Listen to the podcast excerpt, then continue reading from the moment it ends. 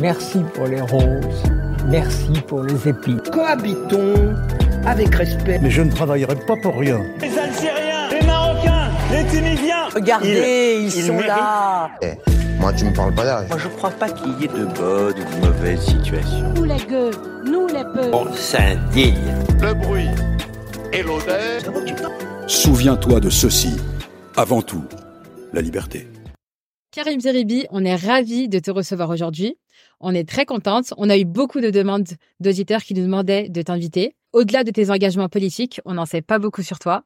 Donc là, ça va être le, but de, cet épisode. Est-ce que tu es prêt déjà à un peu te dévoiler? Euh, me dévoiler. D'abord, bonjour euh, et merci de cette invitation qui me fait euh, très plaisir. Je trouve que votre concept est, très intéressant et si ça peut parler aux jeunes qui nous écoutent, ben, tant mieux. Donc c'est aussi notre rôle de transmettre. Donc euh, je vais me dévoiler autant que possible. Donc mais pas trop quand même. En toute sincérité. Ouais. Nous, on a une question traditionnelle qu'on pose à chaque invité. Du coup, le nom de notre podcast, c'est le bruit l'ardeur. Et ben, qu'est-ce que ça t'évoque, le bruit l'ardeur? Ces termes-là disent pas mal de choses. Donc euh, le bruit, c'est se faire entendre, c'est porter une voix. Euh, donc ça me parle que c'est fondamental dans la société dans laquelle on vit de de pouvoir aussi s'exprimer et, ne pas laisser les autres s'exprimer à notre place. Euh, L'ardeur, c'est la passion. Euh, c'est l'enthousiasme. Et donc, si on s'exprime avec passion, avec enthousiasme, c'est un cocktail qui, qui, qui ne peut qu'être convaincant. Et donc, je trouve que c'est, cette association de ces deux termes euh, correspond bien au débat euh, de société que, que nous avons, qui, qui est parfois euh, tendu, qui fait de crispation, euh, de préjugés aussi.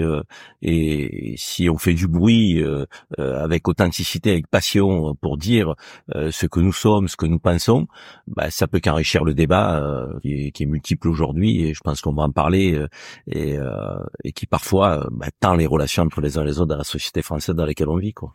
Bah, c'était totalement l'esprit du nom du podcast et c'était aussi un contre-pied à Chirac. Oui. bon, ça tu l'avais compris, je t'apprends rien.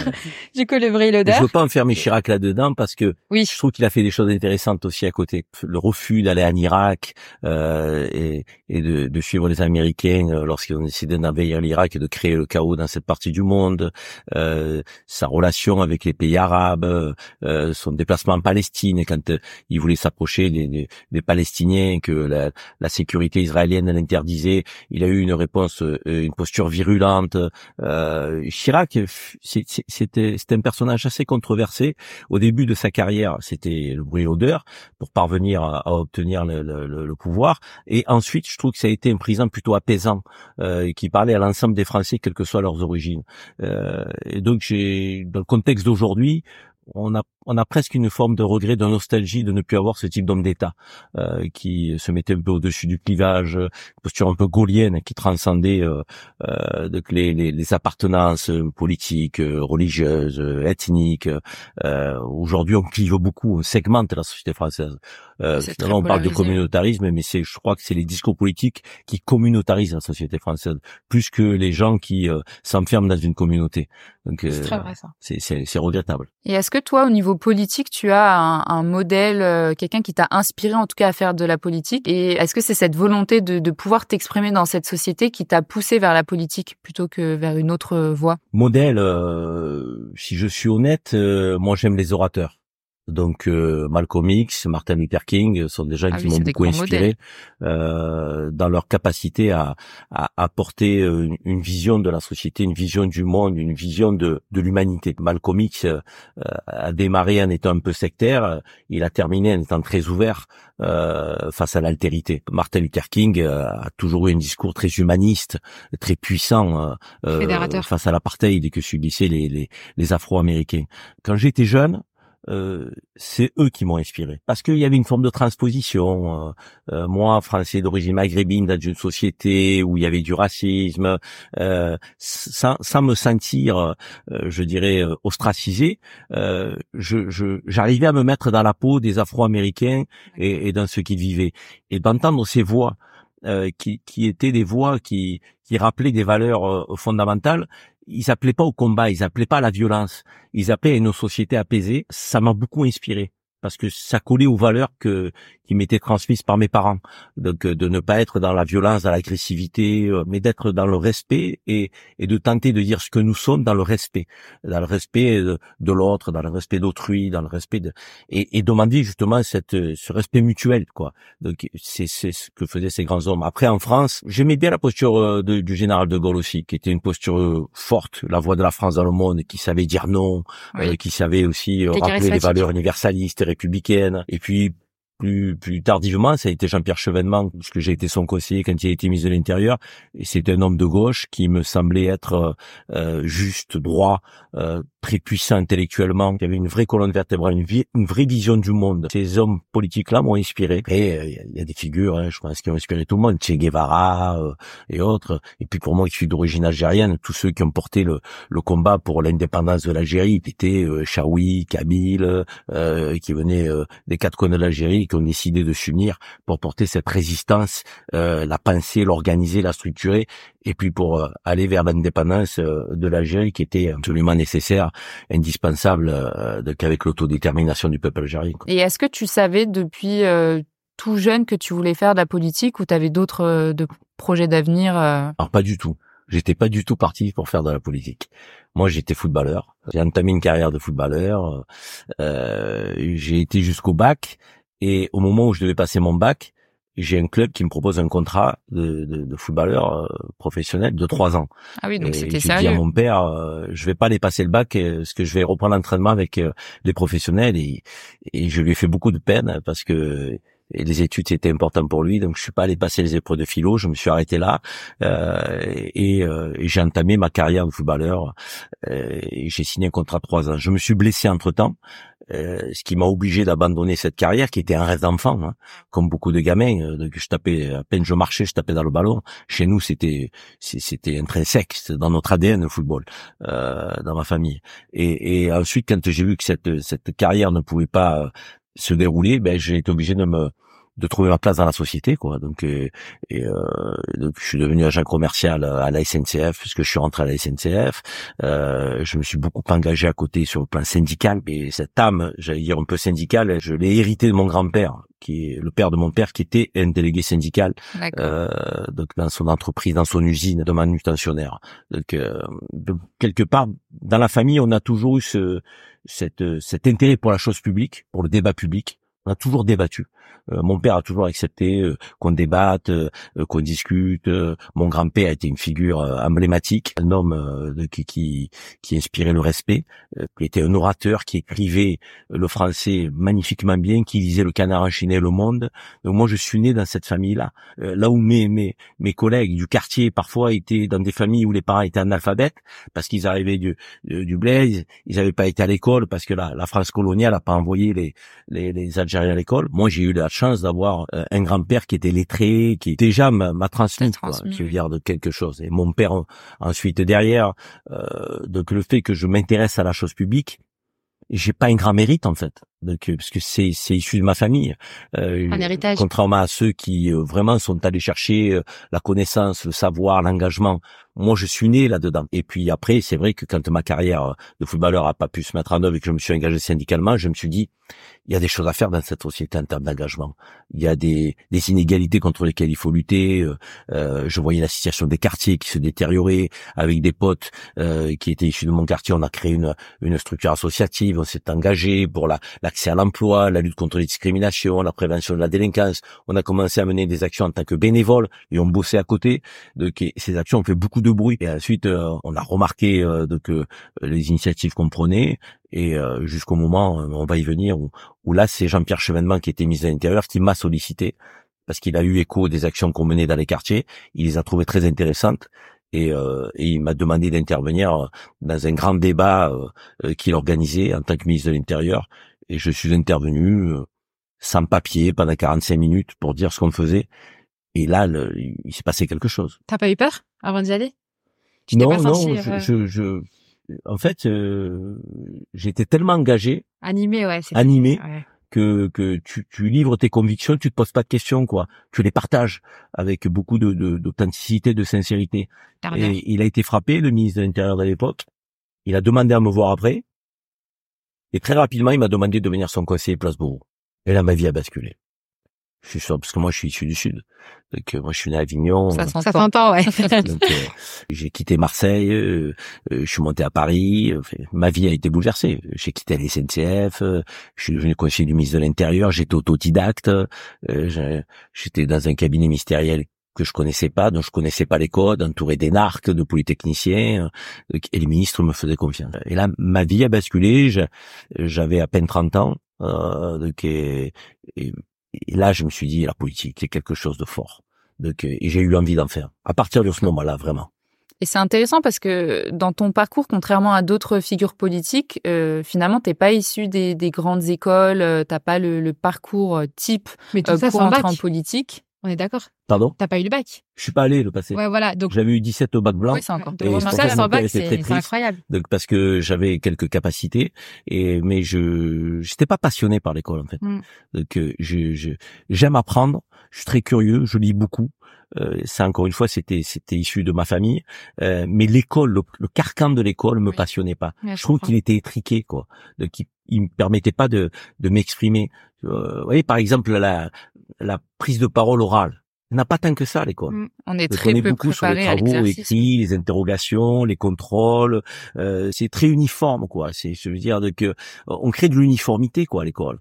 Euh, on, on, clone les gens. Donc, euh, ils sont tous dans le même logiciel.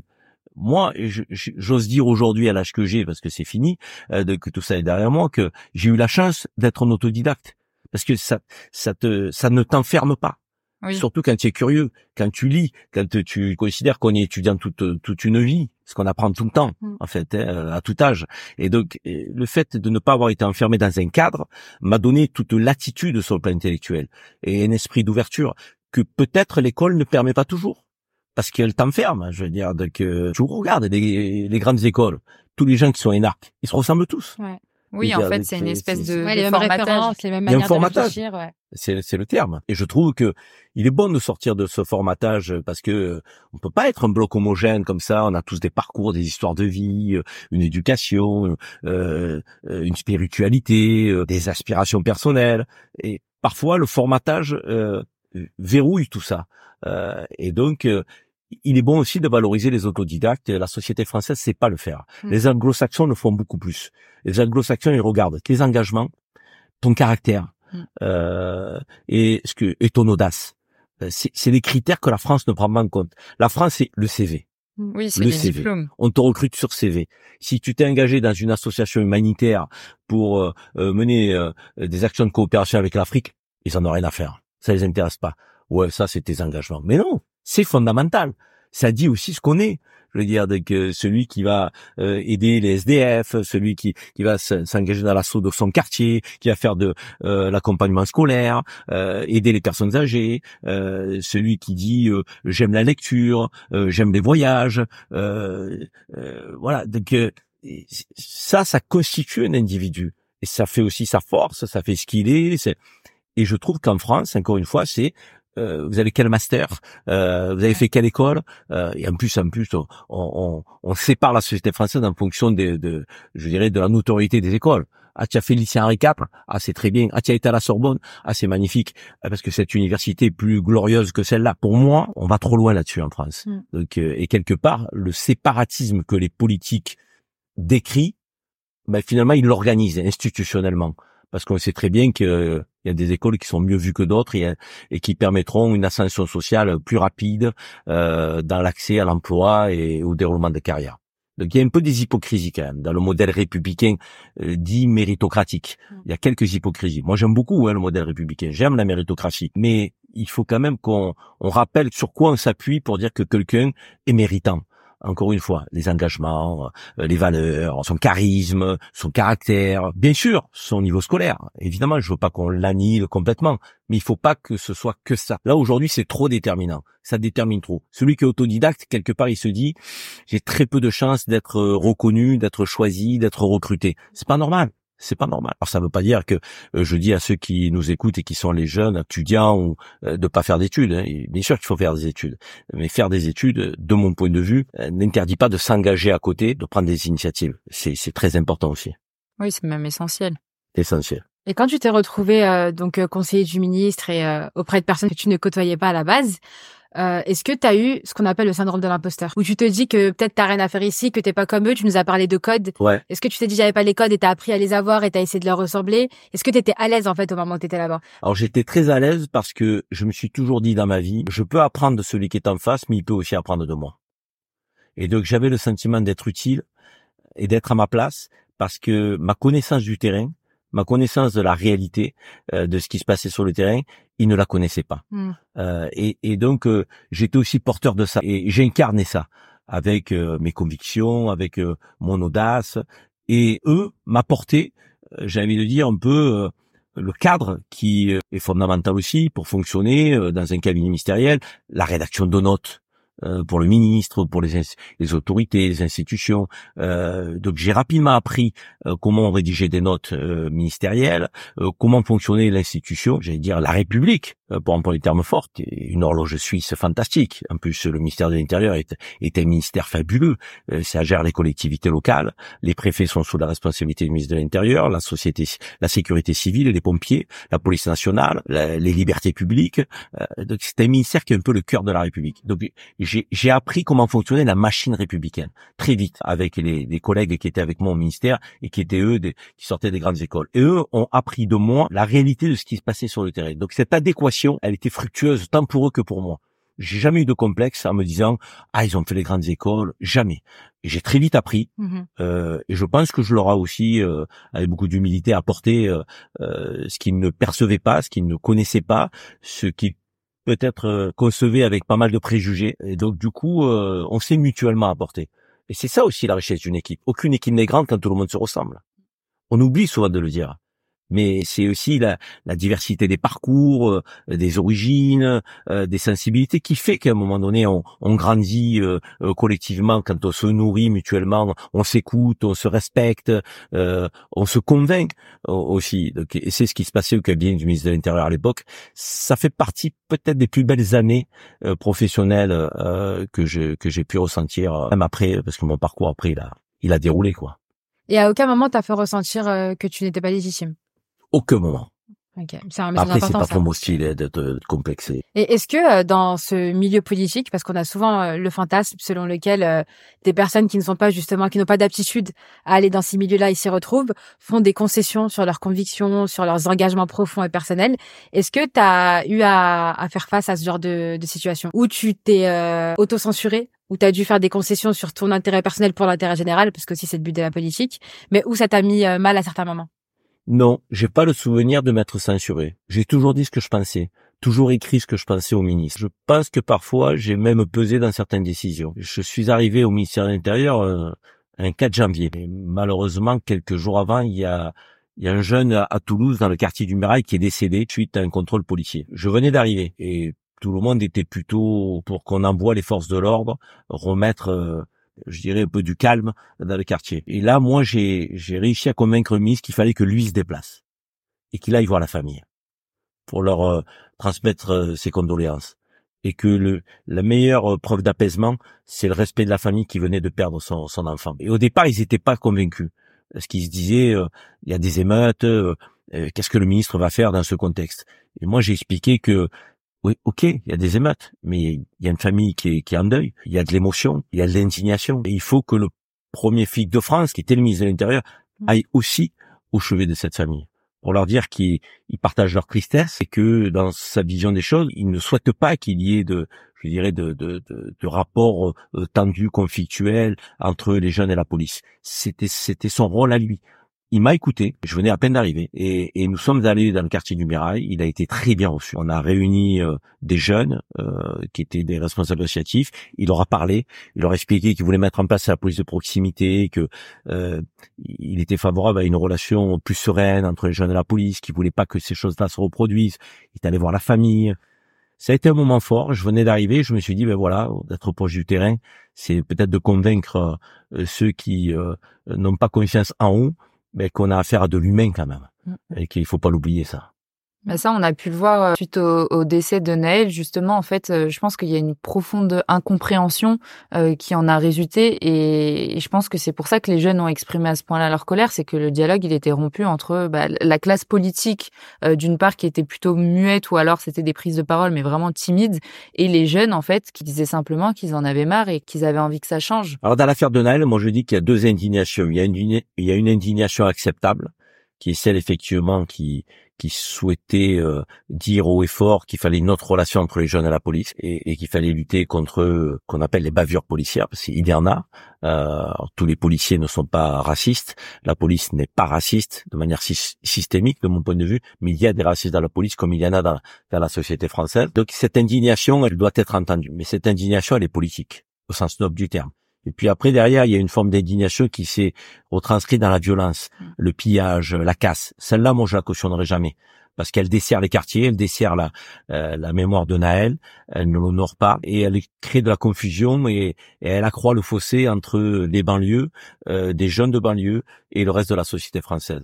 Parce que pour moi, les jeunes des banlieues ne sont pas des délinquants. Il y a des délinquants, euh, comme il y en a dans d'autres endroits. je disais qu'il y avait des racistes à la police, que la police n'était pas raciste, mais la banlieue n'est pas le berceau de la délinquance ou synonyme de délinquance. La banlieue, elle est synonyme de gens qui se lèvent le matin, qui veulent trouver leur place dans la société, qui restent respectent les règles, qui vont à l'université, qui vont au lycée professionnel, qui font du sport, et qui cherchent du boulot, euh, et qui galèrent. L'immense majorité, c'est ça. Après, il y a, y a des poches de délinquance. Ceux-là ont profité de la mort de Naël pour semer le trouble. J'ai pas un grand respect pour cela. En revanche, j'ai du respect pour ceux qui disent on veut la police de proximité, on veut des rapports apaisés avec la police. Il faut pas qu'on euh, confonde délinquants et jeunes de banlieue. il y a deux indignations qui se sont télescopées. Il y en a une que que je soutiens, celle qui s'exprime dans le calme avec des mots forts, et il y en a une que je condamne, c'est celle qui casse, qui pille et, qui fait plus honte qu'autre chose à la jeunesse des banlieues. Et politiquement, c'est quoi vos prochains objectifs? J'ai pas d'objectif politique. J'ai arrêté la politique et aujourd'hui, j'ai le sentiment de faire de la politique euh, en intervenant dans les médias parce que je, je, livre mes convictions, je porte parfois une vision de la société française, euh, je m'exprime sur les conflits à l'échelle internationale, je fais de la politique. On fait de la politique là dans, dans notre échange parce que quelque part on parle de, euh, de sujets de, de société, on, on, donne notre avis. Après, en termes d'engagement partisan, je n'ai plus envie d'en faire euh, ça ne m'intéresse pas. D'abord, je ne m'y retrouve pas. Je trouve pas d'attractivité. Je que l'offre politique est pauvre. Euh, intellectuellement, euh, en termes de programme. Et, donc du coup, je j'observe, je commente, j'analyse la politique, mais j'ai j'ai pas envie d'aller vers un poste électif. Ou, Créer un parti politique, ça vous intéresse pas? Non, ça m'intéresse pas.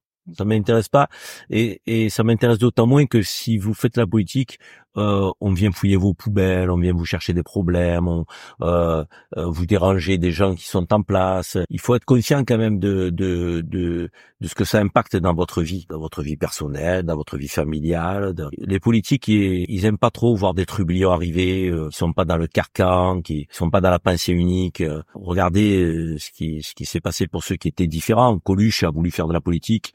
On ne sait pas si sa mort est liée à son possible engagement dans une l'élection présidentielle. Bernard Tapie a voulu faire de la politique. On, est allé lui chercher des problèmes dès qu'il s'est engagé en politique. Tant qu'il n'en faisait pas, euh, c'était le, la success story française. Mais j'allais te dire que Bernard Tapie, justement, ton parcours, il fait vraiment beaucoup penser au sien sa réussite. On me le dit souvent. Oui, vous avez bah, à peu près la même histoire. Hein. J'allais ah, te le dire tout à l'heure, mais j'allais laisser pour la fin. On mais me le euh, dit souvent. Ben parce qu'on on dit ce qu'on pense en fait, et, et, on a un parcours qui est euh, qui est riche d'expérience. Moi, j'ai j'ai été sportif, euh, conseiller d'un ministre, euh, j'ai présidé une entreprise de 3400 salariés à Marseille euh, dans les transports, j'ai été élu local, j'ai été député européen, j'ai conseillé les présidents de la SNCF. donc, on, on, a des parcours qui sont atypiques, qui sont riches, et donc on peut parler de tout dans la société française parce que on, a été au contact de, de, plusieurs franges de la société française et, et, nous sommes des gens de terrain, tout en ayant fréquenté le hautes sphères. On fait un peu le lien entre le terrain et, et, les hautes sphères. Euh, mais en même temps, on dérange. Mm. Parce qu'on parce qu'on dit les choses avec beaucoup de conviction, de passion. Euh, on n'est pas dans la demi-mesure. Et donc, on clive, quoi on nous aime ou on nous on nous déteste. Après, il faut l'assumer. C'est pas toujours simple, il faut l'assumer. Et si euh, des gens comme nous avons envie de venir en politique, on va tout de suite euh, braquer les, les, les mitraillettes sur nous, quoi, parce que parce qu'on va déranger. Moi, demain, je crée un parti politique. J'aime la politique. Je suis passionné de politique. Je suis convaincu que je peux, je peux drainer une dynamique. parce que parce que ce que je dis, j'y crois, que je suis authentique. Je ne raconte pas d'histoire. Bah fais-le et on te suit nous. Oui, mais c'est, c'est, c'est, je me mettrai en danger. Je mettrai en danger ma, ma, ma famille. Oui, j'allais te demander, t'as déjà eu des retombées, du coup, dans ta vie personnelle, par rapport à tes engagements? Quand je me suis engagé à Marseille, que j'étais député européen, ils sont venus me chercher des problèmes, m'inventer des histoires, tout ça. Tu en tiens compte. Tu peux pas non plus, euh, tu sais, c'est le pot de terre contre le pot de fer, hein.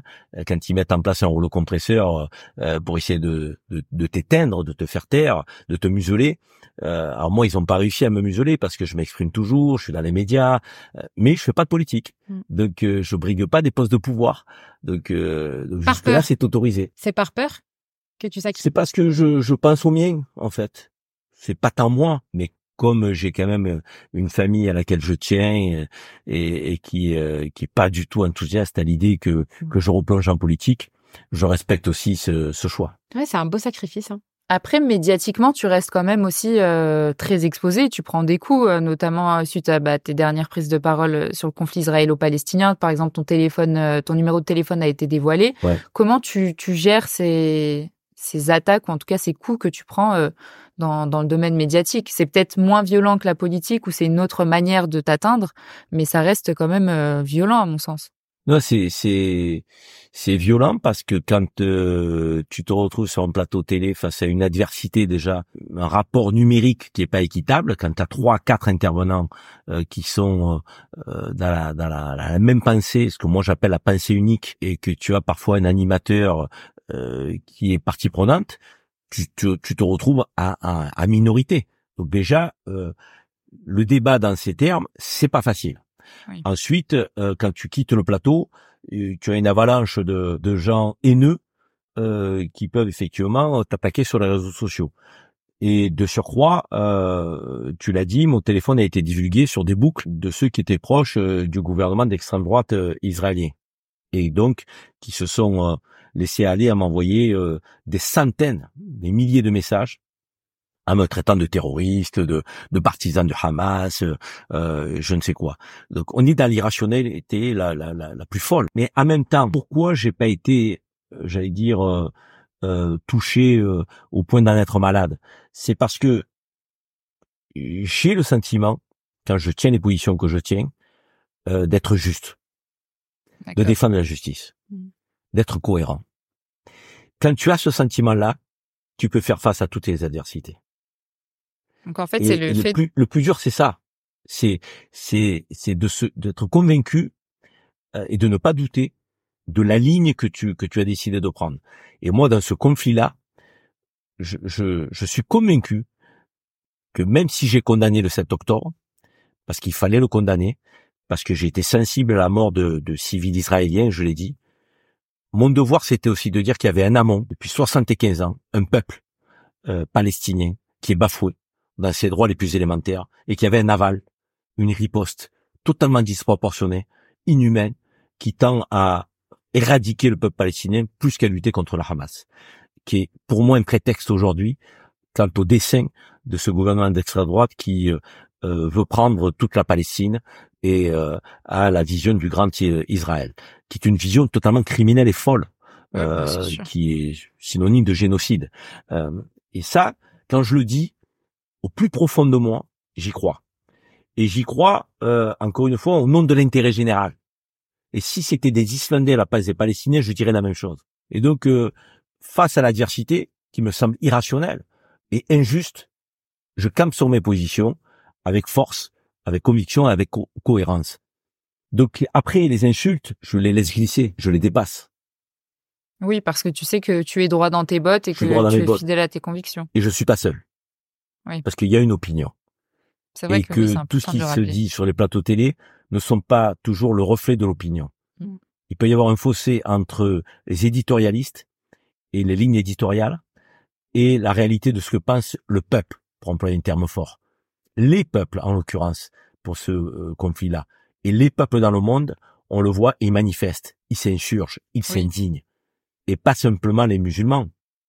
Il y a 500 millions de, euh, je dirais, d'Arabes sur la planète, euh, et on a des milliards euh, de gens qui manifestent. Donc ça dépasse les Arabes, euh, ça dépasse les musulmans. En Asie, euh, en Amérique du Sud, en Europe, la position de la Belgique, de l'Irlande, de l'Afrique du Sud sont des positions d'une grande noblesse en termes de, de, de, de justice pour le peuple palestinien. Ces gens ne sont ni des musulmans ni des Arabes. Donc c'est pas c'est pas une guerre de civilisation, c'est pas une guerre de religion. C'est moi j'ai j'ai le sentiment de prendre des positions qui sont en faveur, je dirais, de, de l'humain au sens le, plus noble du terme.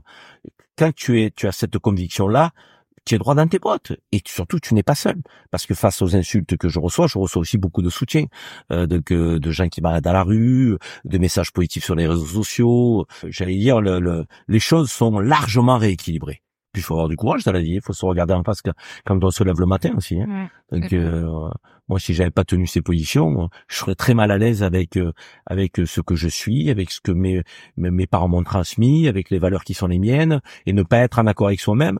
Je pense que c'est la chose la la pire mmh. euh, dans la vie. peut être en désaccord avec la personne qui est en face, mais ne pas être en accord avec soi-même, avec son son son âme profonde avec ses, ses, ses, valeurs, ses principes, c'est la chose qui, qui, qui est pour moi une, des pires choses pour un individu. Je voulais pas ressentir ça, donc j'ai assumé mes positions et, et je continuerai de le faire. Mais c'est ça qui est beau dans ton parcours, c'est que tu ne te trahis jamais. Et euh, même dans ton identité, donc euh, tu as des origines algériennes. Ouais. Et euh, tu as lancé un tout nouveau concept. Là, est-ce que tu veux nous en parler? Parce que ça nous intéresse beaucoup Et ça intéresse beaucoup de personnes. Je l'ai reçu des milliers de fois. Hein. Ah Il y a plein qui m'ont dit je vais m'inscrire. Est-ce que tu t'inscris? Est-ce qu'on candidate, etc. Ah donc on aimerait en savoir plus. Et d'où t'es venue l'idée? Bah, Dis-nous tout. Alors la question identitaire que tu poses est une question qui est importante et, et, et que on n'aborde pas suffisamment et, et, pas de la bonne manière, me semble-t-il, dans la société française. Moi, je suis français comme vous. Et je suis fier d'être français. J'ai pas de problème d'identité. Euh, et, et quand je dis que je suis fier d'être français, je regarde la France telle qu'elle est, avec sa grandeur, euh, mais aussi avec ses pages sombres de l'histoire, euh, parce que comme toute nation, il y a des ombres et des lumières. Donc, je sais faire cette, je dirais, preuve d'équilibre et de discernement. Mais la France est un grand pays qui est admiré de par le monde et qui porte des valeurs et une promesse universaliste. Les valeurs républicaines ne sont pas des valeurs ethniques, ne sont pas des valeurs qui nous ramènent à une religion en particulier, euh, fût-elle la religion chrétienne, euh, ou euh, à une couleur de peau, euh, à une origine. Une. La France, c'est une adhésion à des valeurs liberté, égalité, fraternité, liberté de conscience, de croire, ou de ne pas croire. Tout ça, moi, ça me parle. Et en même temps, je suis d'origine algérienne. Et je suis fier de mes origines algériennes fier de l'histoire de mes parents, de mes grands-parents, de ceux qui sont battus aussi pour l'indépendance de l'Algérie, l'autodétermination de ce peuple euh, qui, qui, était considéré comme indigène par la France, euh, par ses pages sombres. Euh, et j'arrive à faire la part des choses dans le cadre de cette identité entre cette cette compatibilité qui fait ce que je suis et, et cette double fierté euh, parce que je prends le meilleur là où il se trouve et c'est le choix que j'ai fait et donc du coup ce rapport à mes origines j'ai voulu l'incarner le porter à travers une action collective que j'ai proposée il y a quelques semaines, qui était de créer un conseil mondial de la diaspora algérienne. Parce qu'il y a 6 à 7 millions d'Algériens dans le monde euh, qui euh, ne vivent pas en Algérie. Et je me disais que ces gens-là, qui souvent rayonnaient là où ils étaient, pouvaient, devaient servir aussi de pont entre le pays qui était leur pays soit de résidence, soit de nationalité, soit d'installation, et l'Algérie. Euh, là où certains veulent ériger des murs. On voit beaucoup de gens qui préfèrent euh, effectivement créer des frontières, élever des murs entre les nations plutôt que de créer des ponts. Et je considère qu'en tant que diaspora, on a un rôle qui est celui de créer des ponts, sortir des crispations, des tensions. Et ce pont, euh, ils doivent nous permettre d'entrevoir, de porter des, des projets euh, euh, économiques, sociaux, culturels, sportifs avec notre pays d'origine, qui a des potentialités extraordinaires, mmh. qui doit se développer et faire avec les Algériens d'Algérie un peu symbiose pour porter une ambition euh, qui est celle de, de faire de, de l'Algérie euh, ce grand pays, euh, un phare de, de, de l'Afrique. Et cette, cette dynamique-là que j'ai lancée, elle a tout de suite pris. J'ai reçu des messages de d'Algériens qui étaient aux États-Unis, au Moyen-Orient, en Allemagne, en Amérique du Sud, partout. Euh, J'étais impressionné. Je m'attendais pas à ça. Et donc on a décidé de, de créer un rendez-vous au printemps prochain à Alger pour unir cette diaspora à l'échelle mondiale. Et on va précéder ce rendez-vous le 8 mars à Paris euh, d'un dîner de gala avec la diaspora qui sera disponible. Et là, c'est pareil. On a mis une inscription en ligne pour ce dîner de gala du 8 mars. En quatre jours, de On a eu 400 personnes, Ouais, C'était impressionnant. Aussi, vu Ça veut dire qu'il y a une attente. Il y a une attente. Et cette attente, il faut savoir la satisfaire. Et toujours pareil, avec un esprit positif, constructif. On n'est pas là pour opposer. On n'est pas là pour raviver une séquence mémorielle dramatique.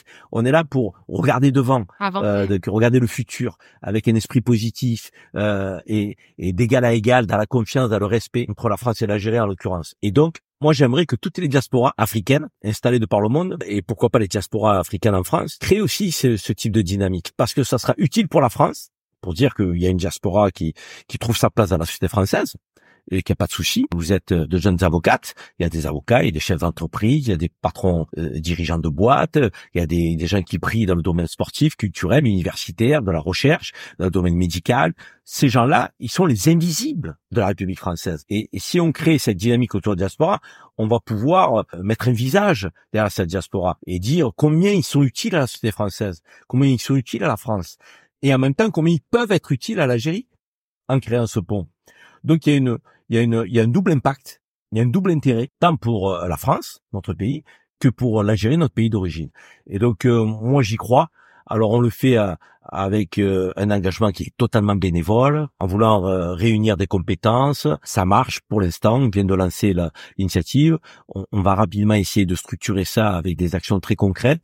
Créer par exemple un comptoir d'accueil à Alger qui permettra à la diaspora d'être accueillie si elle a des projets économiques, culturels, sportifs, l'accompagner, euh, la guider dans ses démarches. Voilà, donc on a on a une envie, on a une détermination euh, autour de ce projet. Là aussi, je me suis rapidement rendu compte que je n'étais pas seul, qui est très enthousiasmant et encourageant. Du coup, à Alger, tu as des équipes ou tu es en collaboration avec des personnes qui mettent en place ton projet? On a des relais là-bas et euh, on a surtout une équipe qui travaille ici euh, et qui euh, euh, va avoir pour mission euh, de d'établir un, un- bureau là-bas avec des personnes euh, qu'on recrutera sur place et qui serviront d'interface entre la diaspora à l'échelle mondiale et l'Algérie.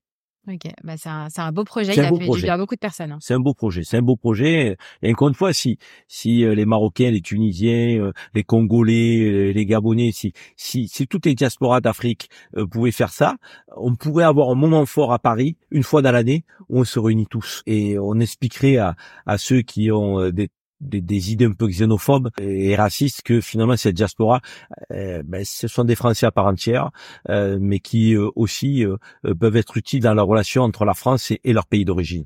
Donc, ça serait vraiment euh, un signal fort qu'on pourrait envoyer. Donc, si les autres s'organisent, je serai le premier à proposer un rassemblement des diasporas africaines qui sont installées en France à Paris prochainement. Oui, Bah, on espère que, que ça aboutira. hein.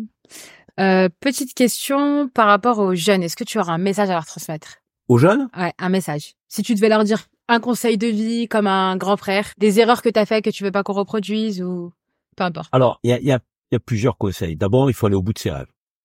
Il faut rien s'interdire. Quand on est jeune, il faut rien s'interdire. Il faut entreprendre et ne pas vivre comme euh, un échec le fait que ce qui a été entrepris n'a pas abouti. Ça, c'est c'est fondamental. Parce que ce qui a été entrepris qui n'a pas abouti va rendre plus fort, va forger une expérience qui va être euh, très utile pour la suite. Et on n'en a pas conscience sur le moment. Donc ça veut dire que il faut surtout pas vivre comme un échec tout ce qui est entrepris. Faire preuve d'audace et en même temps d'humilité. C'est un duo qu'il faut manier euh, avec euh, avec justesse. L'audace, c'est l'audace de s'exprimer, c'est l'audace de dire qui on est, c'est de dire ce que l'on pense, comment on voit les choses. Et l'humilité, c'est l'écoute. Euh, l'écoute de, de, de la personne qui est en face, euh, d'avis qui divergent, c'est les conseils. Et donc, si on arrive vraiment à mettre le curseur au bon endroit entre l'audace d'entreprendre et l'écoute qui euh, doit être en pleine d'humilité, euh, je pense que les jeunes peuvent euh, s'assurer d'un parcours euh, très prometteur. Après, il y a le travail, à l'évidence. Mm. On voit toujours quelqu'un euh, qui est connu à la fin de sa dynamique de travail. On le voit jamais au départ. Moi, quand euh, j'ai démarré, que j'ai intégré le cabinet euh, du ministre de l'Intérieur, que j'avais 30 ans, je savais pas taper sur ordinateur, je savais pas faire une note ministérielle. Avait des, des, des lectures qui, qui, qui m'intéressaient peu. Et puis je me suis dit, dans le cadre de, de, de ce qui me tenait à cœur, qu'il fallait que, que je me forge, euh, que j'aille euh, vers la curiosité sur des secteurs qui n'étaient pas les miens intrinsèquement à l'origine. Et, et ça a été un travail énorme parce que c'est un travail dans l'ombre, c'est un travail, c'est une répétition, et ça on le voit pas. Donc euh, il faut que les jeunes se disent qu'on a, on peut rien avoir sans le travail. Et le travail, c'est la répétition. Le travail, c'est aussi le, temps qu'on passe pas, parfois avec ses amis, euh, dans les loisirs, mais qu'on consacre effectivement euh, à sa passion, à son projet. Si on fait preuve d'audace, d'humilité, de travail, et, et qu'on considère que entreprendre peut être synonyme effectivement d'apprentissage, moi, je pense que la jeunesse aujourd'hui, elle est pétrie de qualité et, et, elle peut faire des choses énormes. Mais on est dans une société qui ne porte pas toujours les valeurs que je viens d'évoquer. On veut parfois laisser entendre aux jeunes qu'on peut réussir vite, mm. facilement, sans trop de travail, avec euh, un smartphone. C'est plus compliqué que ça la vie. Donc euh, il faut pas qu'on tombe dans ces, dans ces raccourcis, dans ces clichés. Euh, et moi j'aime bien les idées que, qui nous ont été transmises par nos parents, nos grands-parents à ce titre-là. Il faut pas les oublier. Outre euh, le, conseil de la diaspora algérienne, est-ce que toi, tu as des choses que tu aimerais voir réalisées dans la société euh, dans le futur euh, plus ou moins proche? Est-ce que toi, tu aimerais concrétiser encore d'autres choses pour t'enrichir quotidiennement, pour enrichir la France, ce collectif? Ben, J'aimerais voir émerger une personnalité politique nouvelle qui dépasse les clivages, qui porte un projet enthousiasmant, fédérateur, rassembleur, qui définissent pas les Français par leurs origines, met à l'aise la société française dans son rapport à la religion, qui permettent à chacune à chacun de s'épanouir en faisant en sorte qu'on puisse faire nation en France. Je trouve qu'on on a des projets qui, qui segmentent, qui séparent des projets politiques aujourd'hui et pas des projets qui rassemblent. Et moi, je le regrette profondément. J'aimerais avoir euh, une figure euh, issue euh, de la diversité, pour dire, pour employer ce terme, euh, qui soit capable de porter ça. Parce qu'il y a beaucoup de talents, mais peu qui viennent en politique. Il faudrait qu'on ait un, Barack Obama à la française qui vienne porter ce projet. Je pense que la société française en a besoin. Et je pense que c'est le souhait aussi de beaucoup de Français aujourd'hui. C'est le souhait de beaucoup de Français, et toute origine confondue. Parce que, encore une fois, je pense que l'offre politique aujourd'hui, elle est, elle est pas satisfaisante. Elle nous enthousiasme pas. Elle nous donne pas envie de, de, de nous engager. Et quand j'ai dit que moi j'étais plus favorable à être devant, s'il y avait cette personnalité-là, cette initiative-là, je serais d'accord pour la soutenir. Si je devrais faire un vœu à, l'approche de la future élection présidentielle de 2027, c'est qu'elle est émergente de cette personnalité. La France en a besoin. La France avec un grand Inch'Allah, comme on dit chez nous. bon, bah, sur ces mots, on te remercie. C'était, euh, Merci à vous. comme a dit Sarah, un, échange rempli de sagesse et de bons conseils. On a appris plus sur toi, donc euh, c'était ce qu'il nous fallait. Donc merci beaucoup. Bonne continuation à vous en tout cas. Merci. Vous l'aurez compris, le bruit d'ardeur, c'est votre rendez-vous où l'on parlera engagement, sport, maternité, entrepreneuriat, reconversion professionnelle, spiritualité et tellement d'autres sujets. Retrouvez-nous sur les plateformes de podcast et sur nos réseaux sociaux.